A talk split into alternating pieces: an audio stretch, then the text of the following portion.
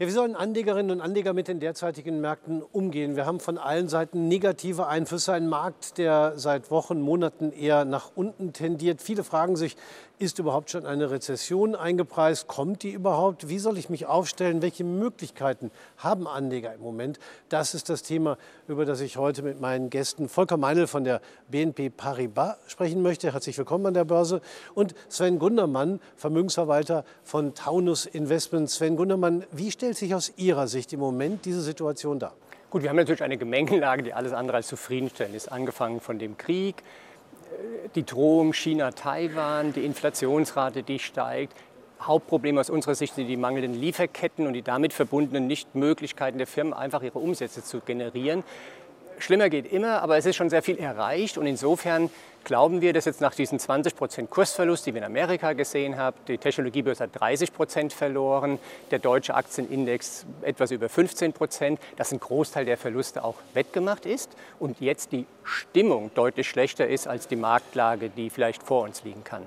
Ja, aber trotz allem äh, stehen natürlich die Notenbanken, wir wissen es, unter Druck ja. und äh, die Zinsen äh, sind schon erhöht worden. Äh, möglicherweise werden sie auch noch weiter erhöht, äh, Volker Meindl. Da stellt man sich immer die Frage, gibt es überhaupt so eine Art Zinssatz, äh, der den Balanceakt hinbekommen kann, eine Rezession zu vermeiden und trotzdem die Preise im Zaum zu halten?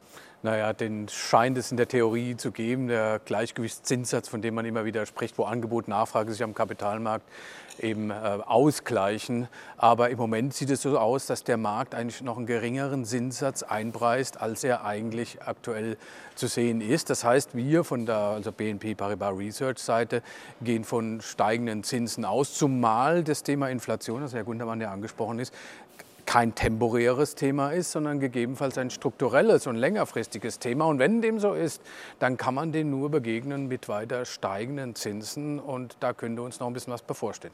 Zumindest bis jetzt, Sven Gundermann, kann man ja sagen, dass die Unternehmensergebnisse äh, durchaus noch solide sind, mhm. oder? Ja, ist natürlich die Frage, können die Unternehmen die steigenden Kosten weitergeben? Man hat das ein bisschen Sorge. Also wir glauben auch, dass die Zinsen weiter anziehen werden. Also gerade langlaufende Anleihen sind natürlich eine gewisse Gefahr. Man sieht ja auch die Notenbanken, wie sie jetzt schon wieder kommen und sagen, der italienische Zins, der liegt schon bei zehnjährigen Anleihen bei 4 Prozent. Der war im März noch bei 2 Prozent. Das heißt 20 Prozent Kursverlust für eine europäische Anleihe. Das ist sehr viel. Da muss man sehr wahrscheinlich ein bisschen aufpassen. Die Kurzfristzinsen werden ankommen. Die Unternehmen haben eine gewisse Kraft. Jetzt wird es auch darauf ankommen, wie die Lohnsteigerungen sind. Aber ich glaube, sie können zum großen Teil ihre Preise erhöhen. Das dauert aber ein bisschen. Also im Moment haben sie die Belastungen die zukünftigen Gewinne, die werden vielleicht erst 2023, 2024 erzielt. Und deswegen sind die Märkte heute vielleicht auf der Aktienseite noch ein bisschen unten. Perspektivisch betrachtet kriegen wir höhere Zinsen, aber ich glaube, die Unternehmen können gut damit umgehen. Wenn wir uns den DAX anschauen, ähm, den Stand, den wir äh, Mitte dieser Woche mhm. hatten, also bei äh, 13.450 mhm. roundabout. Äh, wenn wir mal zurückgucken, äh, das hatten wir vor ein paar Jahren auch schon mal, genau. wer da eingestiegen ist, hat praktisch eigentlich nichts verdient, oder? Das, das, ist richtig. Wir haben seit fünf Jahren, also oder vor fünf Jahren, 2017 war der DAX auch schon mal auf dem jetzigen Niveau. Jetzt muss man sehen, im DAX werden die Dividenden beinhaltet, auf den einzelnen Aktien, weil ja die Ausschüttung kommt, ungefähr drei Prozent heißt eigentlich, dass alle Aktienkurse heute 15 Prozent günstiger sind als das, was wir 2017 hatten. Und deswegen glauben wir ja auch, dass der Markt schon eine sehr gute Bewertung auch aufweist und perspektivisch betrachtet auch wieder Luft nach oben hat. Mhm. Aber ich bin bei Ihnen, wer jetzt vor fünf Jahren reingegangen ist, war jetzt im DAX orientiert, hat nichts anderes gemacht, der wäre jetzt wieder auf dem Niveau, was er schon mal an Einstand hatte. Ja, es gibt ja andere Möglichkeiten als Aktien, wie zum Beispiel Rohstoffe. Wäre Öl zum Beispiel, Volker Meine, eine Alternative gewesen? Naja, man würde denken, Öl, äh, Öl, meinten Sie jetzt? Öl, Öl. Ja. Öl wäre absolut eine Alternative. Ich habe jetzt erst Gold gedacht, weil Gold hat es ja eigentlich da nicht, nicht so gebracht, passiert. was man irgendwie auch ja. gedacht hat als sogenannte Krisenwährung. Aber Öl, klar, im Nachklang, wenn man sich den Ölpreis an, anschaut, äh, wäre es natürlich gut gewesen. Aber auf der anderen Seite, wenn man sich Prognosen von vor zwei Jahren oder einem Jahr anschaut, da hätte das niemand so erwartet. Also den Ölpreis zu prognostizieren und bei dem, was jetzt auch alles passiert ist, das halte ich für sehr gewagt. Ja. Und äh, ja, im Nachhinein ist man immer klüger, kann man sagen. Ja, aber trotzdem äh, muss man natürlich irgendwas was machen, Sven Gundermann? Macht Sinn, in Schwächephasen reinzukaufen zum Beispiel? Auf jeden Fall. Ich meine, viele Investoren, gerade in der jetzigen Zeit mit der Nachrichtenlage, sehen natürlich nur die Risiken. Ne? Das kann man irgendwo nachverstehen, das ist psychologisch. Und wenn man aber mal drüber nachdenkt, was mit den Unternehmen passiert, sind jetzt wirklich alle 20 Prozent weniger wert als vor drei Monaten, dann würden wir doch sagen, nein. Also es macht dann natürlich auch Sinn, äh, praktisch auf diesen tiefen Niveaus immer mal wieder zuzugreifen. Entweder hat man ein großes Depot und verstärkt Einzelpositionen ähm, oder man macht einen Sparplan, was viele Privatanleger auch machen. Und das sollte auf jeden Fall gemacht werden. Das, glaube ich, ist perspektivisch sinnvoller als heute zu verkaufen, zu hoffen, es geht nochmal 10 Prozent runter, weil dann geht keiner rein. Und ruckzuck ist der Markt wieder oben. Und das haben wir während Corona gesehen, während vieler anderer Phasen. Wenn sich die Stimmungslage von Glas ist halb leer auf halb voll ändert, dann sind die Märkte plötzlich zweistellig im Plus und keiner weiß so richtig warum. Und deswegen macht es keinen Sinn, 100% Cash zu halten in der Hoffnung, ich kann ja mal später günstiger kaufen. Das, glaube ich, gelingt niemandem. Mhm. Aber es kommt vielleicht auch darauf an, welche Aktien man kauft. Ja. Da sagen viele im Moment, sollte man im Moment genau hingucken. Natürlich, wenn man jetzt Einzelaktien kauft, wir machen ja immer im Portfolio-Kontext, das heißt, wir kaufen viele Aktien, dann ist es wieder was anderes, als wenn jemand eine Einzelaktie kauft. Ein bisschen warnen würde ich vielleicht, wenn man immer die gerade kauft, wo man glaubt, die sind gut. Bleiben wir bei den Ölwerten. Vor zwei Jahren in der Corona-Krise haben Sie für das Öl noch Geld bekommen, wenn Sie es genommen haben.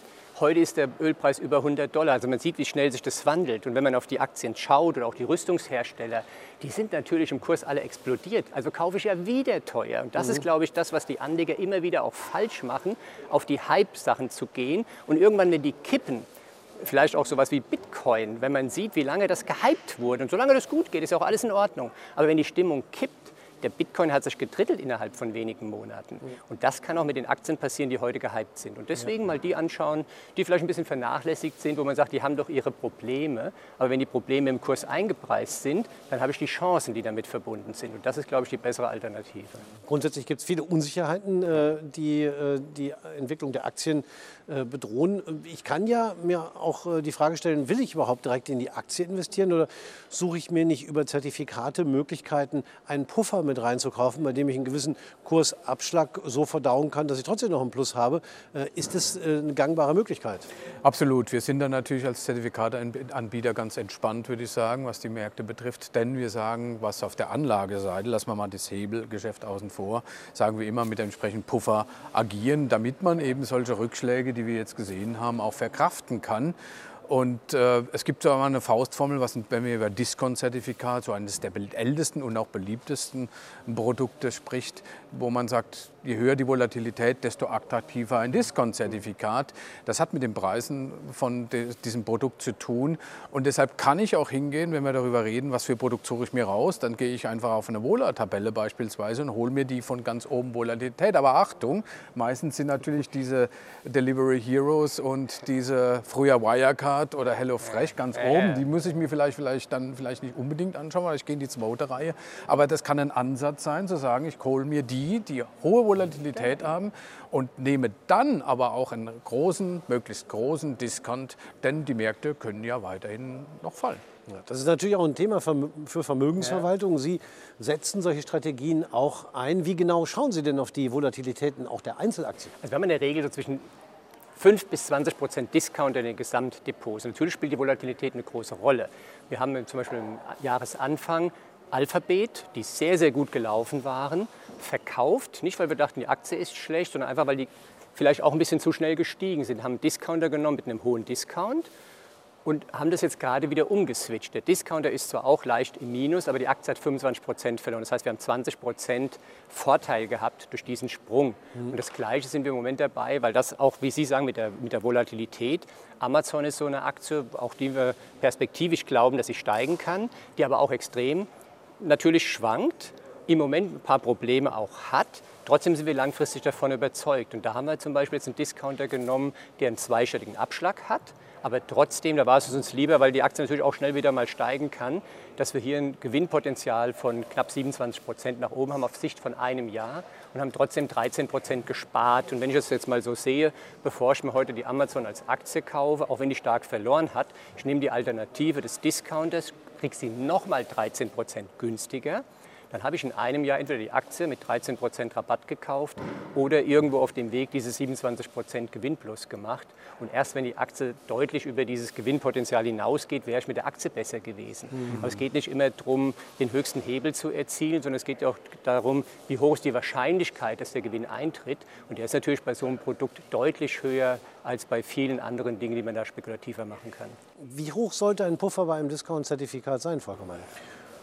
Je nach Risikoneigung, das ist natürlich wirklich sehr schwierig. Also wir sehen äh, durchaus hohe Investitionen, gerade von Vermögensverwaltern, die auch für die quasi drei Monate nur investieren. Die nehmen dann einen 40-prozentigen Discount. Da kommt dann am Ende nur ein, zwei, drei Prozent raus. Ja. Aber wenn wir sehen, was wir ansonsten am Tagesgeld bekommen, dann ist das viel. Das muss man schon mhm. sehen. Und man hat, natürlich kann in den zwei, drei Monaten auch diese, dieser Basiswert, diese Aktie um 40 Prozent fallen. Kann alles passieren. Mhm. Aber die Wahrscheinlichkeit ist in diesem Fall doch eher gering und dann nimmt man 2, 3 Prozent mit. Also und das mit entsprechenden hohen Summen, da kommt schon gut was dabei raus. Mhm. Und bei Ihnen ist es äh, wahrscheinlich auch nicht so, dass Sie die Discounter dann bis zum Ende der Laufzeit halten. Oder? Bis zum Ende halten wir es nicht. Wir kaufen aber auch keine mit diesem extrem hohen Aufschlag, weil es dann nur 2-3 Prozent Gewinn gibt, weil wir die Discounter an der Aktienquote zurechnen. Das würde ich also nur machen, wenn mein Gesamterwartungspotenzial kleiner ist als diese 2 Prozent. Aber wenn ich jetzt 10, 12 Prozent Discount habe und kann eine zweistellige Rendite erzielen, dann ist das deutlich über dem, was man mit Aktien 7 Prozent pro Jahr verdienen kann. Und dann mhm. sind doch eigentlich mhm. alle zufrieden. Ja. Mich würde noch mal interessieren, äh, wenn man so ein Discount-Zertifikat kauft. Nehmen wir mal jetzt in Ihrem Beispiel mhm. äh, die, auf die Amazon-Aktie, äh, wo Sie ja sagen, Sie werden da jetzt Discounter kaufen. Da gibt es ja viele Möglichkeiten. Es gibt ja nicht nur ein Discount-Zertifikat, ja. Ja. sondern es kommt ja immer auch auf den Cap an. Also da, wo ich maximal an der Kursentwicklung beteiligt bin. Und dieser Cap, den kann ich ja so wählen, dass er unterhalb mhm. des derzeitigen mhm. Kursniveaus liegt, dass er drüber liegt ja. oder auch ja. sogar genau. ziemlich genau auf dem Niveau. Was ja. ist denn am sinnvollsten? Gut, das kommt sehr gespannt auf die Erwartungshaltung der Aktie an. Jetzt in unserem Beispiel Amazon, wo wir sagen, wir wollen ja die Aktie eigentlich behalten, nehmen aber diesen Puffer von 13 Prozent mit, haben wir ein Cap gewählt, was 10 Prozent sogar über dem aktuellen Kurs war. Das heißt, die Aktie muss auch, um den maximalen Gewinn zu erreichen, diese 10 Prozent steigen. Ansonsten bekomme ich seitwärts nur, nur in Anführungszeichen 14 Prozent Rendite wenn ich jetzt der Meinung bin, die ganzen Märkte sind sehr unsicher, dann geht man natürlich auch eher mal hin und nimmt Discounts von 20, 30 Prozent. Dann kann ich natürlich auch auf Jahressicht vielleicht nur 4, 5 Prozent gewinnen. Nur wenn ich eine Erwartungshaltung habe, dass die Märkte sich sehr schlecht entwickeln und wir von 13,5 jetzt aktuell vielleicht in Richtung 11,5 gehen könnten, wenn das meine Erwartungshaltung wäre, dann möglichst viel Discount. Wir sehen es aber eher so perspektivisch, dass wir nächstes Jahr höhere Kurse haben als jetzt. Und damit ist uns der Puffer irgendwo auf der einen Seite gedient. Aber mehr als 27 Prozent plus werden wir vermutlich im Gesamtmarkt auch nicht machen und damit mhm. sind wir sehr happy. Ja. Was sind, äh, Volker Meine, äh, die entscheidenden Kriterien bei der Auswahl des passenden Discount-Zertifikats? Der Emittent zum Beispiel. Also man sollte sich natürlich einen bonitätsstarken Emittenten raussuchen. Äh, dann ähm, kann man, diese, dieser Markt hat, ist ja sehr transparent. Es gibt viele Anbieter. Man kann die ganz gut über unabhängige Portale vergleichen miteinander. Die Konditionen, der Spread, also der, der, der, der, Unterschied zwischen dem Ankaufs- und dem Verkaufskurs beispielsweise. Und äh, und ähm, ja, Bonität habe ich erwähnt. Ähm, ich glaube, man sollte, gerade weil Herr Gundermann auch äh, US-Basiswerte erwähnt hat, dann schon auch sehen, dass man auf das Wechselkursverhältnis vom US-Dollar zum Euro schaut. Ähm, also es gibt so ein paar Kriterien und wenn man anschaut, wie viele Produkte es gibt, dann klingt, sieht das erstmal, oh Gott, Schreck, so viele. Aber am Ende ist, wenn man eine bestimmte Erwartungshaltung hat, dann, dann wird das immer kleiner und am Schluss bleiben drei, vier und man sucht sich sein Produkt dann raus. Das ist so schwierig dann nicht. Machen Sie das auch so oder haben Sie ja, Kriterien? Hier, stärker? Amazon. Es gibt ja. knapp 7000 Amazon-Zertifikate ja. äh, und dann geht man wie beim Autokauf letztendlich hin mit Klimaanlage, heißt bei mir Cap 110 und so. Und man, man grenzt es dann praktisch schön ein. Also, mhm. Weil die Leute immer sagen, oh, ist das so kompliziert. Ist es überhaupt nicht. Also wenn Sie einen Neu- oder einen Gebrauchtwagen kaufen wollen, haben Sie auch am Anfang, wenn Sie die Plattform aufmachen, 1,3 Millionen Angebote. Mhm. Und Sie müssen dann wirklich Modell eingrenzen, da kommen dann auf 70.000 und so. Und genauso machen wir es bei den Zertifikaten. Und am Anfang auch mal spielen, zu gucken, wie hoch ist die Volatilität. Und dann gucke ich natürlich auch rein, bei Amazon macht es Sinn, wenn die Aktie plus minus 100 ist, ein 100er zu nehmen. Wie sind da die Konditionen? Wie sind sie bei 110, 120? so grenzt man erstmal ein. Mhm. Wenn ich nur alleine Cap von 100 bis 120 eingebe, reduziert sich die Zahl von 7000 schon extrem. Wenn ich die Laufzeit dann irgendwo nochmal angucke und sage zwischen 9 und 18 Monaten, reduziert sich das wieder und vielleicht nochmal irgendwas rein. Und zum Schluss bleiben wirklich die 3, 4, 5 übrig. Und dann sieht man genau, was Sie gesagt haben. Wer ist der Emittent? Wie ist der Spread? Und äh, dann hat man eigentlich überhaupt kein Problem. Das geht relativ, also wenn man das einmal gemacht hat, ist es überhaupt kein Problem. Mhm. Ich würde dann auch noch auf die Laufzeit, auf, die, auf die Handelszeit äh, achten, gerade bei US-Basiswerten, US dass, man, ja. dass man wirklich äh, also von 8 bis 22 Uhr bei dem Emittenten auch, auch Kurse bekommt. Das ist mhm. auch nicht bei jedem ja. der Fall. Also gerade ja. wenn man US-Basiswerte handelt. Ne? Wobei ich da ehrlich bin und sage, um 22 Uhr will ich auch nicht mehr handeln. Aber das aber ist könnte was passieren viele, in den für, USA. Für, für viele, dann, für viele Privatanleger, die jetzt einzeln was kaufen, ist das, glaube ich, ein ganz wichtiges Kriterium. Der Vermögensverwalter uns reicht es, was genau, passiert genau, jetzt da okay, bis 18, 19 Uhr und ja, danach äh, wird, die, wird, der Handel generell ein bisschen dünner ja. und dann lassen wir es sein. Aber allein das Wissen, dass wenn aber das Wissen, passiert, nein, dann also, kann ich raus, also, dann ist das schon auch, gut. Ne? Ne, wenn man jetzt Amazon-Zertifikate kauft, vielleicht nicht unbedingt zu einer Handelszeit, wo die amerikanische Börse noch zu hat, da werden ihre Spreads vermutlich höher sein. Äh, das sind praktisch das so Dinge, auch, genau. die, man, die man beachten kann. Also wenn ich ja. mich mittags um 16 Uhr dran setze, amerikanische Börse auf hat, dann ist es für Sie als Emittent ja auch viel einfacher zu Absolut. sehen, wie die Bedingungen sind, als wenn ich das morgens um neun mache. Ja, das ja. sind auch so Kleinigkeiten, die man durchaus beachten sollte, die dann wieder ein halbes Prozent oder ein ganzes Prozent genau. auch einsparen können. Ja. Und äh, Laufzeit äh, hatten Sie auch noch kurz angesprochen. Ähm, in Ihrem Beispiel, Sie gucken nach neun bis 18 Monaten, haben Sie so ja, das gesagt. Ist, das ist natürlich auch die Strategie. Äh, Macht es denn Sinn, auch auf kürzere Laufzeiten zu gucken? Ja, wie mein Beispiel vorhin genannt, dass man eben sagt, ich will für die drei Monate, ich glaube zumindest mal die Kursentwicklung des Basiswerts für drei Monate abzuschätzen. Wer weiß das auch schon. Aber man hat zumindest mal einen, keinen ganz langfristigen View und geht dann eben auch tief in das.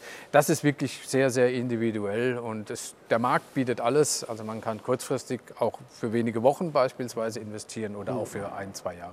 Ja, und dabei eben immer im Blick behalten, äh, dass die äh, Bonität des Emittenten entscheidend ist, weil man ja im Falle einer Insolvenz in der Position des Gläubigers ist und das eben keine Bankeinlage ist, es ist eine Inhaber-Schuldverschreibung, um das nochmal deutlich zu sagen. Aber alles in allem ist rauszuhören, es kann eben auch Spaß machen, ein passendes Zertifikat zu suchen, gerade weil das Angebot so groß ist und weil es eben viele Instrumente im Internet äh, gibt, äh, sowohl bei ntv.de als auch bei den äh, Emittenten, bei denen man äh, aus ganz vielem das Passende für sich herausfiltern kann, ähnlich äh, wie bei der Hotel- oder Flugsuche, würde ich mal sagen, genau. nur dass es halt ein Zertifikat ist.